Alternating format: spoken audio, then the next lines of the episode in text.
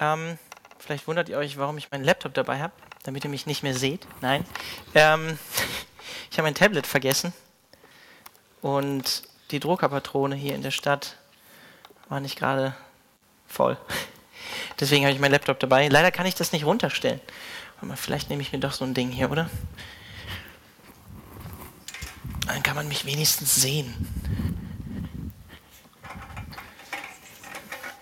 Kälter, oder? Hier im Saal. Ist nicht mehr ganz so wie in der Sauna. kann man sich fast schon wieder überlegen, ob man die Heizung hier anmacht. Es wird langsam Herbst, gell? Leider, aber so ist das.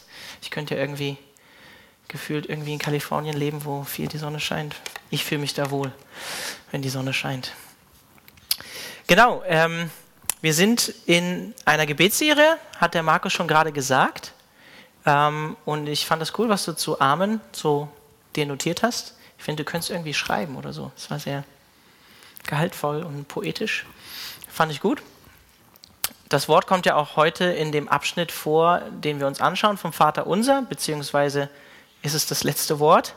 Ähm, und dann brauche ich gar nichts mehr dazu sagen. Genau, nein, wir sind im Vater Unser, im zweiten Teil. Ähm, wir haben uns die ersten sechs Bitten angeschaut, ähm, einfach um euch einen Kontext zu geben für diese Serie, falls ihr noch nicht dabei wart. Ein Jünger kommt zu Jesus und fragt ihn, hey, lehre uns beten. Wie sollen wir denn eigentlich beten? Und die Antwort von Jesus ist quasi eigentlich das Vater Unser. Ähm, und wir haben uns letzten Mittwoch die Anrede angeschaut, also wie wir Gott ansprechen und die ersten drei Bitten, die Jesus äh, uns gegeben hat. Und das Besondere am Vater unser ist, dass Jesu uns, Jesus quasi uns beten lehrt, indem er uns, wie Calvin gesagt hat, uns seine Worte in den Mund legt. Das ist das Besondere am Vater unser. Dass Gott uns in unserer menschlichen Unwissenheit zeigt, was für uns als Menschen wichtig ist. Und dass wir ähm, ja, auch in unserer Verlorenheit und Blindheit als menschliche Geschöpfe oder Geschöpfe, die, mal, die wir nun mal sind, ähm, in diesem Vater unser das finden, was wir tatsächlich brauchen als Menschen, was wirklich wichtig für uns ist. Und dabei geht es nicht darum, dass wir den Wortlaut vom Vater unser eins zu eins beten, sondern es geht in erster Linie darum, wie ich letztes Mal auch gesagt habe, dass wir inhaltlich nach dem beten, was Jesus uns da an die Hand gibt. Und wenn wir mit Gott reden, dann dürfen wir, das haben wir direkt am Anfang gesehen, dürfen wir mit ihm in Verbindung treten im Glauben durch Jesus, den Sohn Gottes, durch den wir Kinder Gottes werden können und Gott als unseren Vater bezeichnen. Obwohl Gott, wie wir auch gesehen haben, der Vater ist, der eben im Himmel ist, nämlich der völlig andere, eben nicht wie die irdischen Väter, sondern eben der Unbegreifliche auch. Vollkommen anders, heilig, vollkommen, gerecht. Und die Anrede, die Jesus uns dort gibt, unser Vater im Himmel, das drückt auf der einen Seite diese tiefe Beziehungsebene aus, die wir zu Gott durch Jesus haben, eine Nähe, ein Vertrauen, eine Liebe, die Gott zu uns hat und die wir auch zu Gott haben, die, die uns durch den Heiligen Geist geschenkt ist. Ne, die Liebe Gottes, Römer 5,5, ist ausgegossen durch den Heiligen Geist in unsere Herzen. Und es drückt auch die göttliche Autorität aus, wenn wir Gott als unseren Vater ansprechen. Die Ehrfurcht, die wir auch von einem, von einem Vater haben. Und es zeigt auch unsere Abhängigkeit als Kinder von dem Vater, der für seine Kinder eben sorgt, dass wir abhängig sind von unserem himmlischen Vater. Genau, und danach haben wir uns die ersten drei Bitten angeschaut und die beziehen sich ausschließlich nicht auf uns, sondern, wie wir gesehen haben, auf Gott. Ne? Dein Name, dein Reich, dein Wille. Und ich habe das ähm, auch so zusammenfassend gesagt, das gibt eigentlich drei Facetten, die ich irgendwie in diesen Bitten irgendwie immer wieder finde. Das ist einmal so diese persönliche Ebene, dass wir darum bitten, dass sein Name in unserem Leben geheiligt wird, dass sein Reich in unserem ähm, Leben, in unserem Herzen Gestalt gewinnt und dass sein Wille auch in unserem Leben geschieht. Dass wir uns danach ausstrecken, in, in diesem Rahmen, den Gott uns schenkt, zu leben, in seinem Willen und dass sein Name geehrt wird, dass sein Reich kommt äh, und in unserem Leben verherrlicht wird.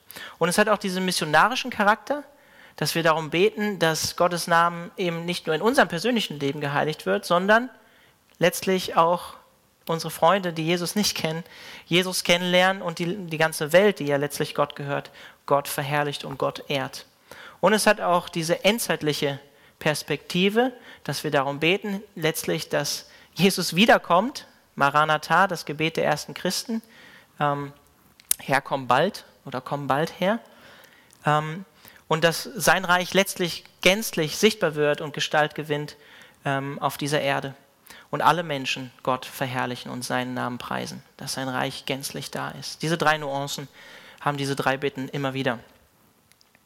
Und heute sehen wir uns die letzten drei Bitten an und die beziehen sich nicht direkt auf Gott, äh, sondern mehr oder weniger auf uns als Menschen.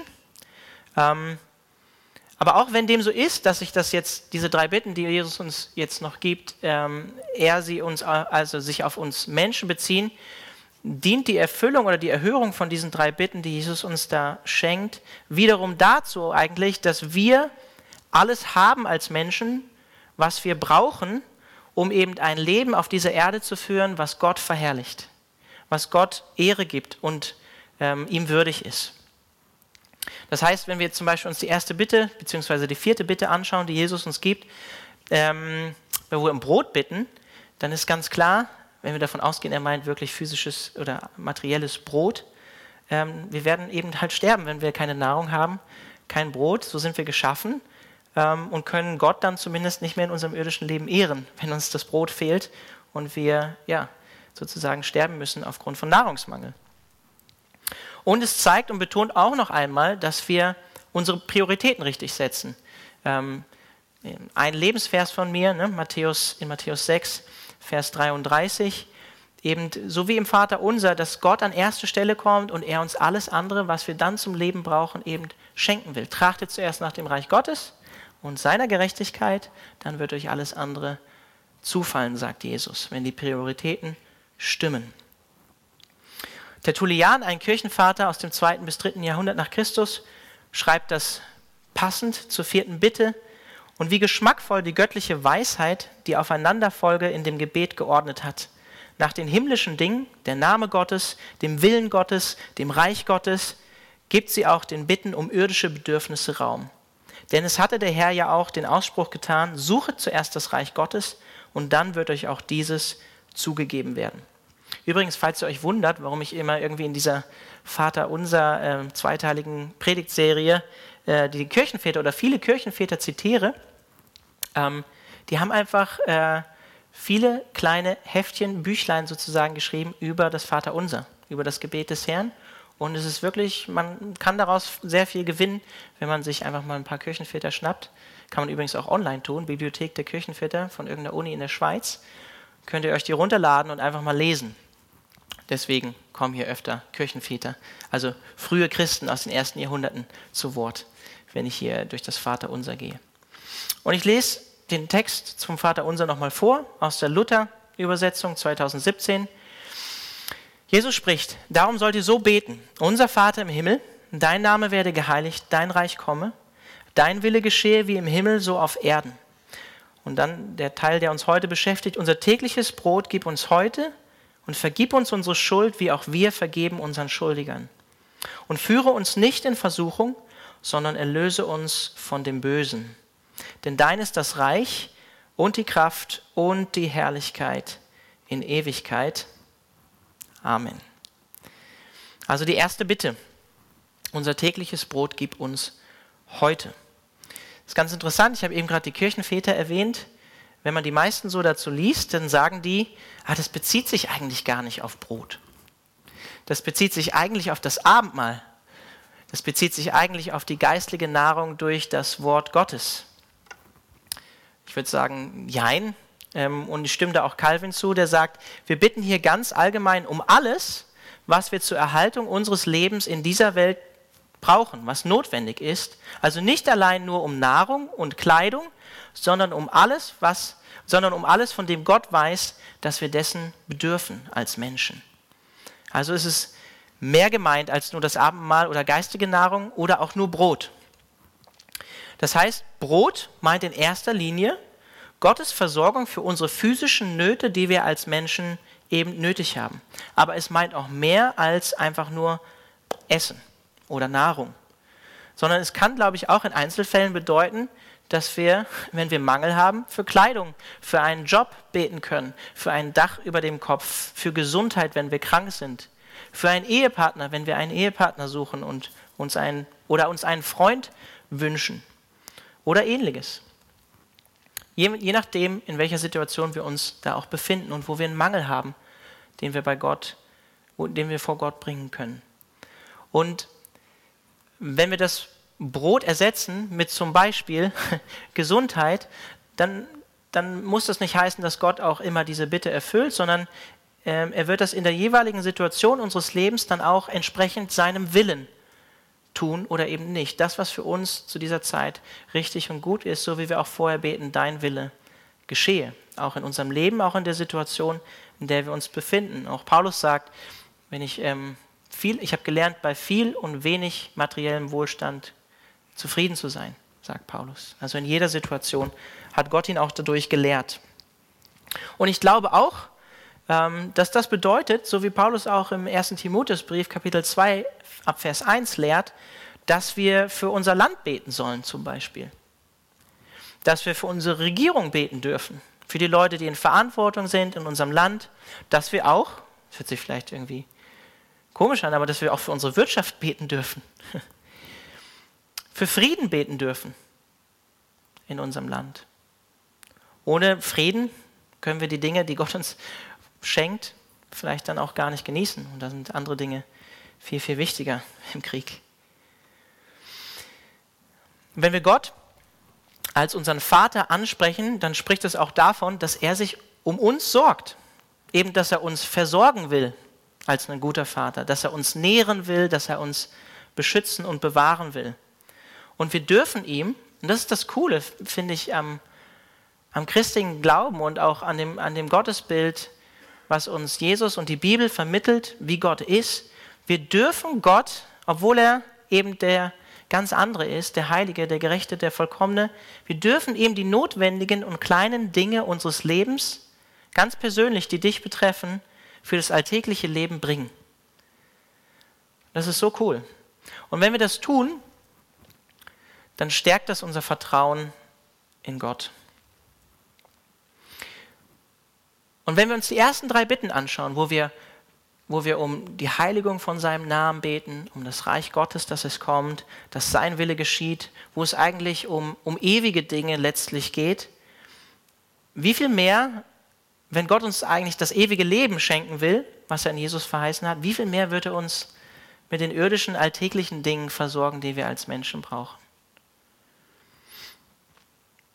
Luther bringt das auf den Punkt, wenn er schreibt, denn wie sollte er es an zeitlichem Mangeln oder Darben lassen, altes Deutsch, weil er das Ewige und Unvergängliche verheißt, nämlich sein ewiges Reich. Cyprian von Karthago, ein anderer Kirchenvater, bringt es auch cool auf den Punkt, wenn er sagt, denn da alles Gott gehört, so wird es dem, der Gott hat oder an ihn glaubt, an nichts fehlen, wenn er es selbst Gott gegenüber an nichts fehlen lässt. Das heißt, wenn Gott in seinem, in seinem Leben, in seinem Herzen am, im Zentrum ist. Denn da alles Gott gehört letztlich, so wird dem, der Gott hat, an Jesus glaubt, zu Jesus gehört, mit ihm verbunden ist und zu seiner Familie gehört, an nichts fehlen. Das bringt es auf den Punkt. Und klar, kleine Seitenbemerkung an diesem Punkt.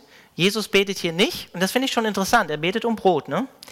Jesus betet hier nicht, ähm, Herr, schenk uns unser tägliches Acht-Gänge-Menü im Schwarzen Adler in Oberbergen heute.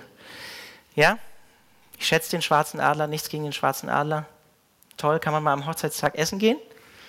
Sondern er betet eben um das Notwendige, was wir als Menschen brauchen. Eben Brot. Er, er sagt uns nicht, dass wir um Reichtum beten sollen. Er sagt uns nicht, dass wir um üppigen Wohlstand oder ein üppiges Leben beten sollen oder um kostbare Kleider oder irgendwie sowas, sondern um Brot. Und zwar so viel Brot, wie wir heute brauchen für diesen Tag und noch nicht mal für den nächsten. Ähm, weil wir gar nicht wissen eigentlich, ob wir den nächsten Tag erleben werden. Warum sorgen wir uns eigentlich um den nächsten Tag?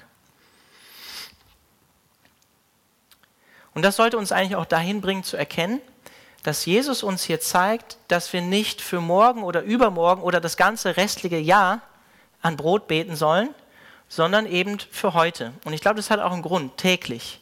Also wir beten täglich darum. Das zeigt uns eigentlich, dass wir in der, in der täglichen Abhängigkeit eben zu dem Gott leben, von dem wir gerade gesungen haben. Es ist der Atem, den er uns gegeben hat.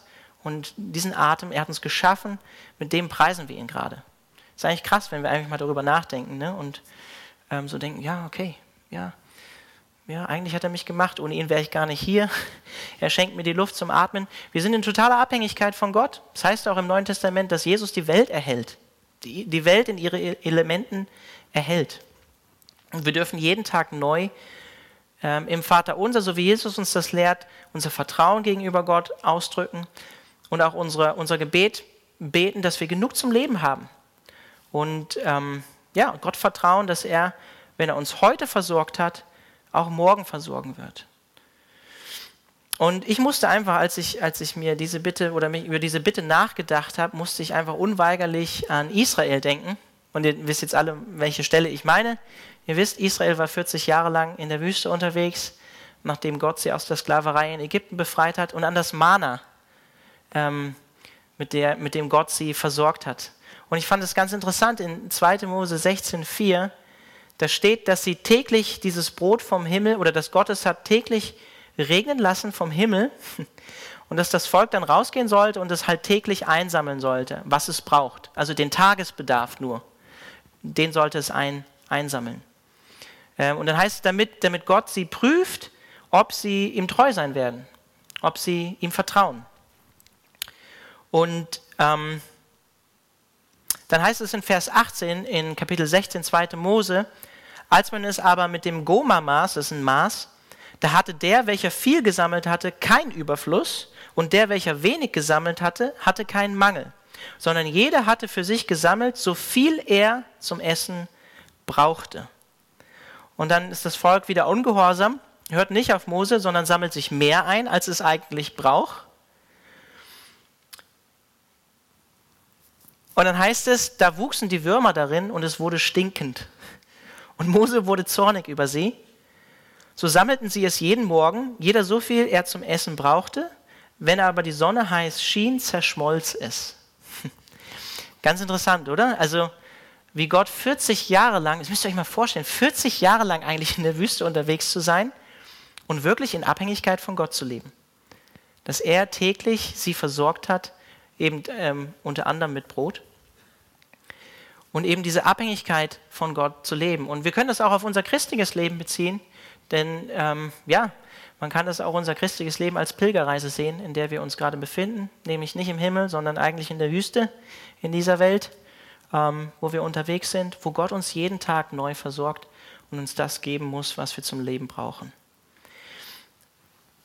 Und ich weiß, viele von euch oder die meisten von euch vermute ich jetzt, ich glaube, ähm, wenn, dann wäre wahrscheinlich Scham, hier sich zu melden, aber ich würde dazu ermutigen, sich zu melden, weil dann helfen wir dir und helfen dir gerne. Aber für uns als Christen hier im Westen, wo es uns doch eigentlich so, so sehr gut geht wirtschaftlich und wir ziemlichen Wohlstand haben, das scheint so eine Bitte um Brot doch eigentlich ziemlich fern von uns, oder? Also so geht es mir zumindest, zumindest irgendwie. Das ist irgendwie eigentlich immer da.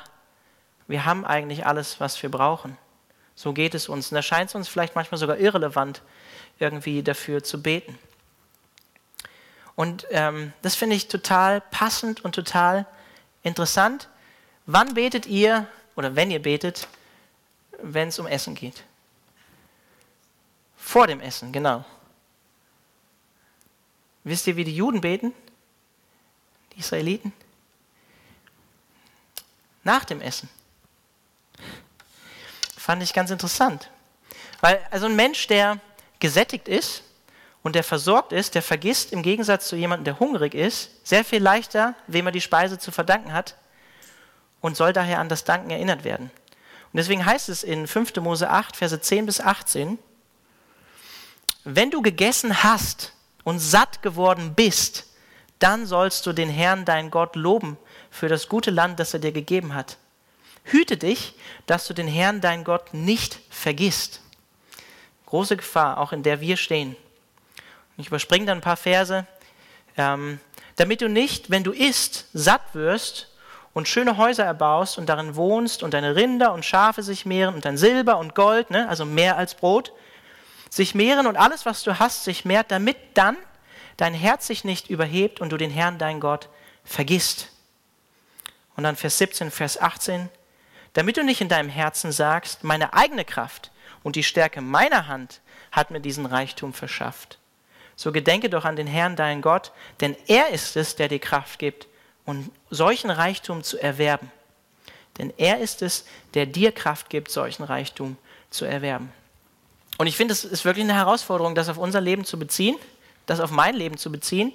Glaube ich das wirklich? Selbst hier in dem Überfluss, in dem ich lebe, dass letztlich alles, was ich besitze, meine Kleidung, meine Gesundheit, mein Konto, Stand, ob positiv oder negativ, dass letztlich alles aus Gottes Händen fließt, was ich habe. Mein Job, mein Geld, mein Wohlstand.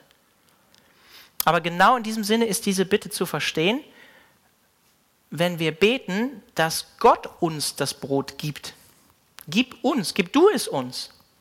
Nicht mein tägliches Brot erarbeite ich mir heute, sondern er gibt es uns. Er schenkt es uns. Und das wirkt natürlich auch zusammen. Die Bibel lehrt auch, wir sollen nicht faul sein. Ne? Das wisst ihr auch. Ne? Paulus muss man natürlich im Kontext sehen, zu, warum er das sagt in dieser Situation. Aber er sagt, wer nicht arbeitet, ne? soll auch nicht essen. Muss man sich natürlich auch im Kontext an, anschauen, die Stelle. Aber selbst Geld, selbst Reichtum, eine florierende Firma, die wir vielleicht führen oder haben, die wir scheinbar durch unsere eigenen Hände aufgebaut haben, durch unsere eigene Cleverness vielleicht, das ist ein unverdientes Geschenk Gottes, wenn wir die richtige Perspektive haben und das, was Jesus hier uns im Gebet lernt, wirklich ernst nehmen. Der Heidelberger Katechismus formuliert das als Gebet wunderbar und fasst diese Bitte wunderbar zusammen. Falls ihr nicht wisst, was ein Katechismus ist, ist eine christliche Glaubenslehre. Komisches Wort. Genau, kennen die meisten nicht. Versorge uns mit allem, was wir für Leib und Leben nötig haben. Lehre uns dadurch erkennen, dass du allein, Gott, der Ursprung alles, alles Guten bist, dass ohne deinen Segen unsere Sorgen und unsere Arbeit, wie auch deine Gaben uns nichts nützen. Lass uns deshalb unser Vertrauen von allen Geschöpfen abwenden und allein auf dich setzen. Und ich ergänze einfach unsere vermeintliche Sicherheit, die wir vielleicht auch in Geld finden oder in anderen Dingen, auf die wir vertrauen, um versorgt zu sein. Von denen soll sich unser Herz abwenden und allein auf Gott vertrauen. Schon ein bisschen her, dass ich hier durchs Predigerbuch gepredigt habe am Mittwochabend, aber ich meine mich zu erinnern, dass auch der Prediger sagt, dass letztlich das Gute, was wir von Gott im Leben erhalten, er sagt ja immer, ne, denn ich sah, es gab nichts Besseres, irgendwie gutes Essen zu haben, was zu trinken, Freude zu haben an dem, was Gott dir schenkt. Selbst das, diese Freude zu empfinden an dem, an dem, was wir an Verfügung haben und worüber wir verfügen können, dank Gottes Gnade, selbst diese Freude darüber zu empfinden, sagt der Prediger, ist ein Geschenk von Gott, weil er kann auch diese Freude daran entziehen. Mag man sich jetzt drüber streiten oder so, aber viele Leute, die halt auch viel haben, Reichtum haben, haben sehr viel Sorgen mit ihrem Reichtum und sind nicht unbedingt wesentlich glücklicher als andere Menschen. Mein Pastor, ähm, unter dem ich so im Glauben aufgewachsen bin in Hannover, der hat eine Zeit lang auch ähm, Kinderheime betreut und in Kinderheimen in Indien gearbeitet. Der hat immer gesagt, und das ist mir so hängen geblieben, die Kinder, die er da gesehen hat, die eigentlich nichts mehr hatten, aber den Glauben an Jesus, das waren die glücklichsten Menschen, die er kannte. Also darum geht es, unser Vertrauen auf Jesus zu setzen und auch das Glück, das genießen zu können, das, was wir bekommen, das kommt von Gott. Die fünfte Bitte, und vergib uns unsere Schuld, wie auch wir vergeben unseren Schuldigern. Und hier zeigt Jesus uns, so weh es vielleicht auch tut und so weh auch vielleicht diese Erinnerung täglich tut, dass wir eben Sünder sind und dass wir täglich Gottes Vergebung bedürfen. Das heißt, wie er hier sagt, nicht nur die Vergebung unserer eigenen Sünden, vergib uns unsere Schuld, sondern auch das Vergeben von Sünden, die an uns begangen wurden. Hey, nicht nur du bist ein Sünder, sondern auch die anderen sind Sünder und versündigen sich an dir. Und das sollte uns eigentlich, wenn wir das täglich von Herzen beten, in diesem Sinne, demütig vor Gott machen, demütig vor anderen Menschen machen und eigentlich auch unseren Stolz, den wir vor Gott vielleicht haben, brechen. In Matthäus 6, Vers 14 bis 15, also direkt nach dem Vater unser, sagt Jesus, wenn ihr den Menschen ihre Verfehlungen vergebt, wird euch euer Vater im Himmel auch vergeben. Wenn ihr aber den Menschen nicht vergebt, wird auch euer Vater im Himmel euch eure Verfehlungen nicht vergeben.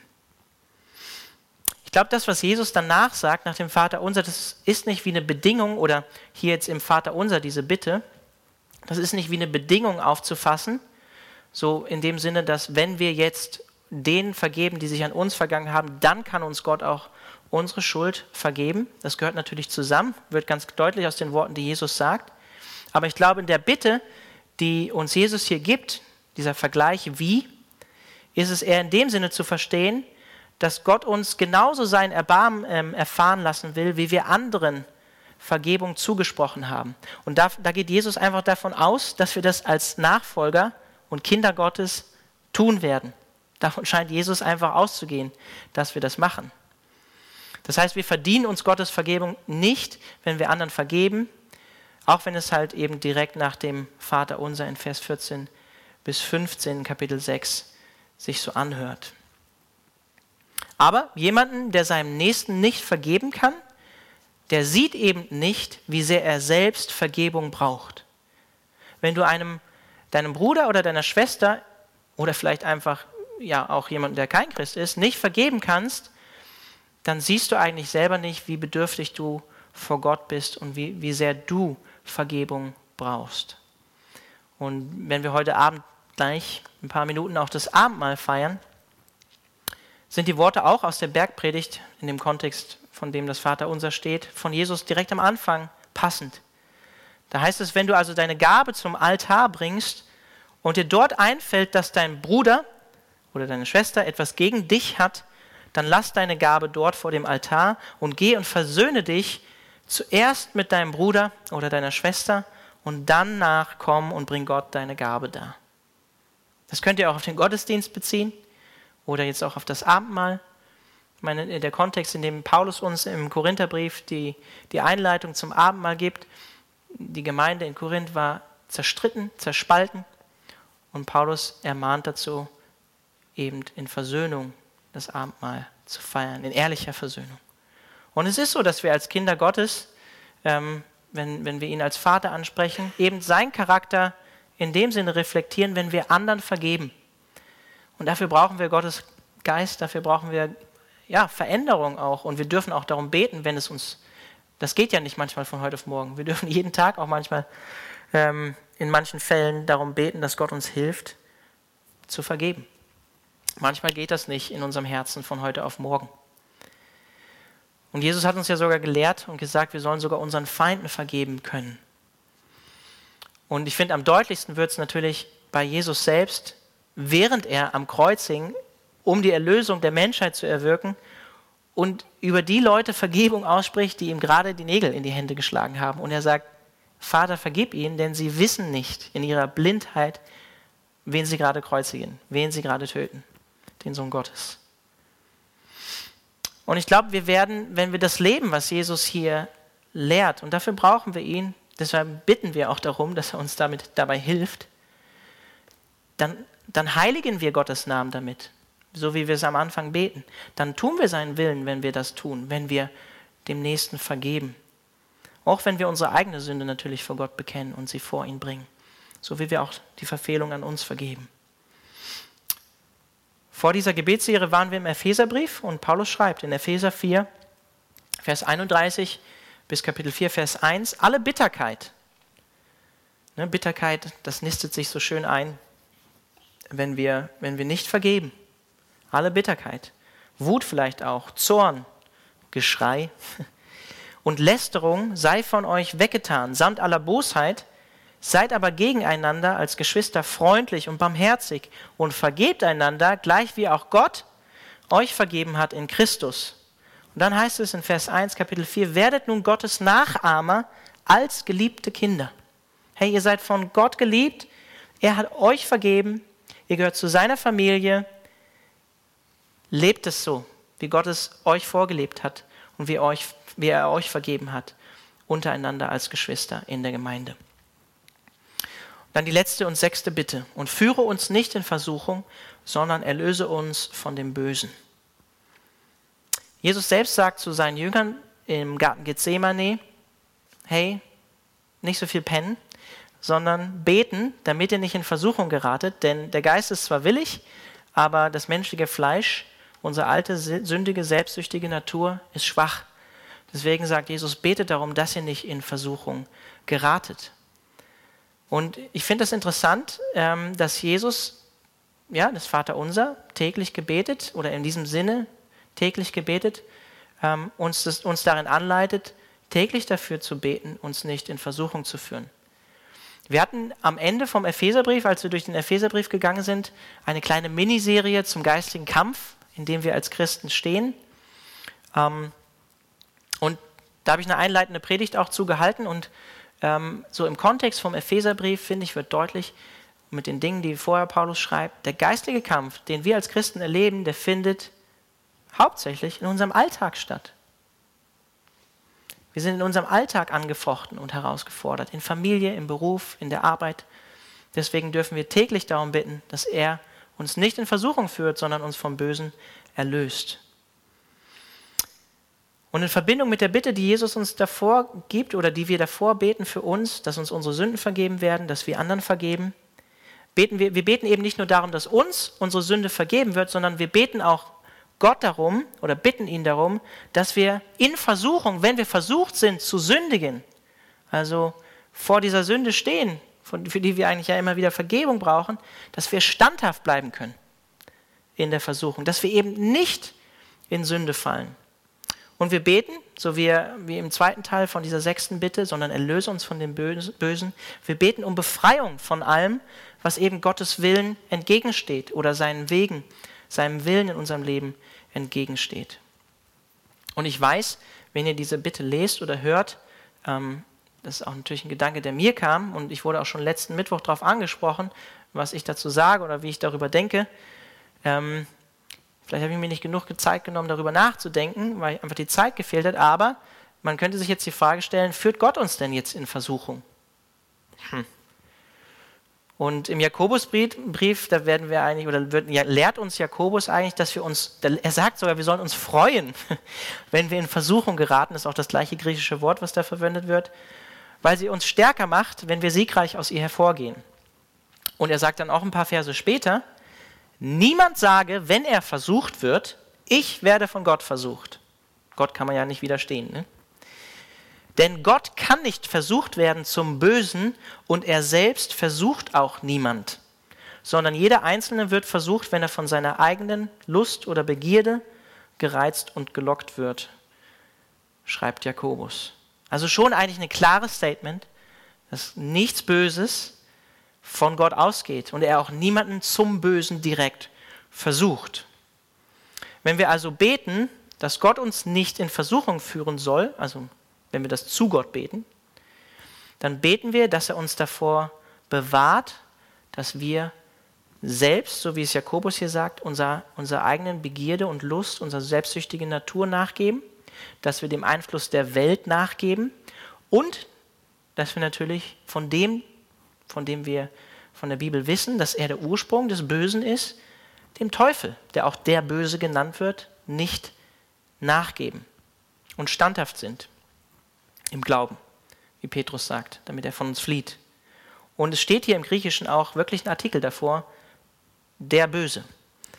Also bezieht sich vielleicht sogar wortwörtlich auf den Teufel. Derjenige, der eigentlich das alles hindern will, von, äh, von dem wir gerade gebetet haben, nämlich dass Gottes Name verherrlicht wird. Nee, er will, dass Gottes Name verunglimpft wird. Er will auch nicht, dass Gottes Reich Gestalt in deinem Leben gewinnt. Er will auch nicht, dass mehr Leute zu Gottes Reich dazukommen und errettet werden. Und er will auch nicht, dass Gottes Wille geschieht, sondern er will, dass sein Wille geschieht auf dieser Erde. Er will auch nicht, dass Vergebung geschieht zwischen Menschen, Versöhnung stattfindet. Das ist alles im Gegensatz zu dem Willen vom Widersacher umgedreht, verkehrt. Und wir beten, wenn wir das beten, dass Gott uns stärkt und Gott uns seine Kraft gibt, in der Versuchung standhaft zu bleiben. Paulus schreibt in 1. Korinther 10, Vers 12 bis 13, wer also meint, er stehe fest und sicher, also so ein bisschen ne, sich auf sich selbst verlässt und stolz ist, der gebe Acht, dass er nicht zu Fall kommt. Die Prüfungen, denen ihr bisher ausgesetzt wart, sind nicht über ein für uns Menschen erträgliches Maß hinausgegangen. Und Gott ist treu. Er wird euch auch in Zukunft in keine Prüfung geraten lassen, die eure Kraft übersteigt. Wenn er euren Glauben auf die Probe stellt, da spricht er auch von Gott, ne, wenn, wenn er euren Glauben auf die Probe stellt, wird er euch auch einen Weg zeigen, auf dem ihr die Probe bestehen könnt. Und ähnlich heißt es auch in Judas äh, 24 bis 25. Ähm, ich lese das mal auch nochmal vor. Dem, der die Macht hat, euch vor jedem Fehltritt zu bewahren. Dem alleinigen Gott gehören Ehre, Majestät, Stärke und so weiter. Judas 24 bis 25. Gott hat die Macht und die Kraft, uns zu bewahren und zu erhalten.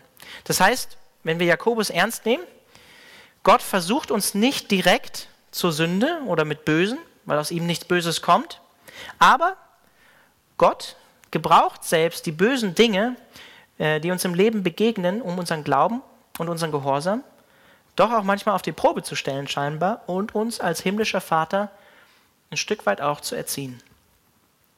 Kurz vor der Bergpredigt, Jesus Christus, der Sohn Gottes, Matthäus 4, vom Heiligen Geist in die Wüste geführt. Ich möchte einfach nur den ersten Vers von Kapitel 4 nochmal vorlesen. Ähm, darauf wurde Jesus vom Geist, vom Heiligen Geist, in die Wüste geführt, damit er vom Teufel versucht würde. 40 Tage. Also Jesus selbst wurde in die Wüste geführt, um vom Teufel versucht zu werden. Nicht um von Gott versucht zu werden, aber um vom Teufel versucht zu werden. Und dann lesen wir, ähm, wer von euch hat die Bibel aufgeschlagen? Wer von euch hat eine Bibel dabei? Lest ihr da noch was? Nach der letzten Bitte? Könnt ihr da noch was sehen? Und führe uns nicht in Versuchung, sondern erlöse uns von dem Bösen. Was kommt dann bei euch?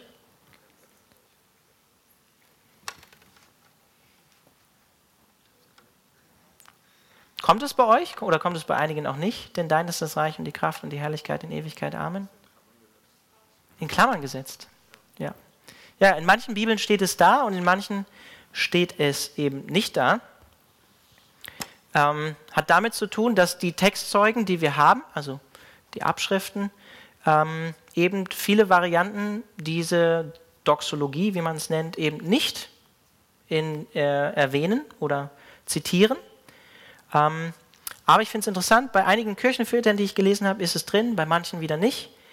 Ähm, interessanterweise in der Didache, die habe ich letztes Mal auch erwähnt, also dieses, diese ganz alte Kirchenordnung, noch erstes Jahrhundert nach Christus, da heißt es, da wird das Vaterunser auch zitiert, da heißt es auch am Ende, weil dein ist die Macht und die Ehre in Ewigkeit. Ähm, ich gehe mal davon aus, auch im Sinne von einer alttestamentlichen Stelle in 1. Korinther, äh, 1. Chronik 29, 11, wo David betet, wo es ähnlich heißt am Ende, oder 2. Timotheus 4, Vers 18 oder aufgrund der Didache, ähm, dass es auch ursprünglich gewesen sein kann. Aber dafür bin ich nicht tief genug in der Materie. Ähm, Jesus schließt das Gebet ab mit, denn dein ist das Reich und die Kraft und die Herrlichkeit in Ewigkeit. Amen. Was bedeutet das, wenn wir das beten? Das heißt, dass wir Gott vertrauen, dass er eben der mächtige König ist, dem alle Ehre gebührt und der allein fähig ist, uns all das Gute zu geben, für das wir gerade gebetet haben. Er ist mächtig, uns in der Versuchung die nötige Kraft zu geben. Er ist mächtig, uns mit dem Nötigen zum Leben zu versorgen. Er ist mächtig und hat es vollbracht am Kreuz, um unsere Schuld zu vergeben, damit auch wir vergeben können. Und damit alle Ehre, wie hier am Ende, Gott gebührt. Nicht uns, sondern ihm der Lobpreis gebührt und Gebet letztlich sehen wir einfach auch wieder den Kern von Gebet, Gott verherrlicht wird im Gebet und in dem, was er in unserem Leben tut durch das Gebet. Und dann heißt es Amen. Brauche ich gar nicht mehr so viel zu sagen. Kann man übersetzen mit, ähm, kommt aus dem Hebräischen, von Aman und heißt eigentlich so viel wie für festhalten, trauen, vertrauensvoll sein. Leiten wir auch das Wort für Glauben ab. Ähm, daher auch das deutsche Wort von uns Amen, also von Aman, Amen, wahrlich, gewisslich, fest, zuversichtlich. Also das ist wahr, das ist gewiss. Das ist eigentlich eine Glaubensaussage, die wir machen, wenn wir Amen sagen. Wir bekennen damit, so auch ähnlich wie es Markus gesagt hat, Gott ist fähig, Gott ist able auf Englisch, gibt es auch ein Lied ne? von Hillsong, glaube ich. Gott ist fähig, unser Gebet zu erfüllen und wir schenken ihm unser Glauben und unser Vertrauen, wenn wir Amen sagen. Genau, das waren die letzten sechs Bitten. Unser Lobpreisteam, unser kleines Lobpreisteam darf gerne auf die Bühne kommen. Und ich bete noch. Ich habe schon am Anfang nicht gebetet. Schlecht in einer Serie zum Gebet. Ja. Aber es wurde schon vor dem Gottesdienst gebetet. Gell? Jesus, wir danken dir dafür, dass du uns lehrst zu beten. Und ich bitte dich für mich, für mein persönliches Gebetsleben, aber auch für das Gebetsleben von jedem, der heute Abend hier ist, dass wir neu, ähm, ja, einfach so die Tiefe und die Schönheit vom Vater unser begreifen und sehen. Und ich bitte dich darum, dass wir wachsen äh, in dem Verständnis von dem, was wir brauchen. Ich bitte dich konkret darum, dass wir dich an unsere erste Stelle setzen in unserem Leben, dass du zuerst kommst, dass es nicht in erster Linie um uns geht, sondern um dich, Jesus. Und ich bete auch darum, dass du uns das schenkst, was wir gerade gehört haben aus deinem Wort. Dass wir das erleben äh, und auch den Mut dazu haben, für tägliche Versorgung und die täglichen, alltäglichen Dinge zu beten in unserem Leben, dass wir dir vertrauen, dass du uns zur rechten Zeit auch das geben wirst, was wir brauchen. Auch wenn es um solche Dinge geht wie einen Freund zum Beispiel oder einen Ehepartner, vielleicht auch um einen Job oder den Studienabschluss, was auch immer es ist.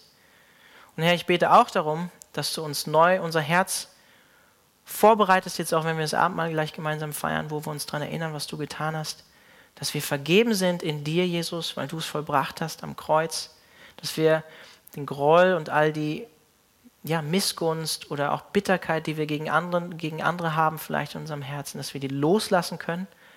Und dass wir ja auch neu darum bitten dürfen, dass du uns hilfst zu vergeben, wie du uns vergeben hast. Und ich danke dir auch dafür, dass wir ja letztlich am Ende vom Vater unser dafür beten, dass du uns gänzlich erlöst, dass du uns gänzlich frei machst, dass du uns gänzlich aus dieser Wüstenzeit, in der wir gerade sind, holst und uns zu dir ziehst. Dass, dass wir dir umgestaltet werden in das Bild des Sohnes, wie es heißt, dass wir in Herrlichkeit umgestaltet werden, dir gleich werden. Und ja, wir, wir können das nur können das nur im Glauben annehmen, dass das so sein wird und dass das so viel größer sein wird als alles, was wir hier auf dieser Erde erlebt haben. Die Gegenwart mit dir, die Gemeinschaft mit dir, die voll, vollkommene Erlösung von allem Bösen, was wir hier in dieser Welt sehen und auch in unserem Herzen immer wieder sehen. Auch als erlöste Kinder Gottes. Amen.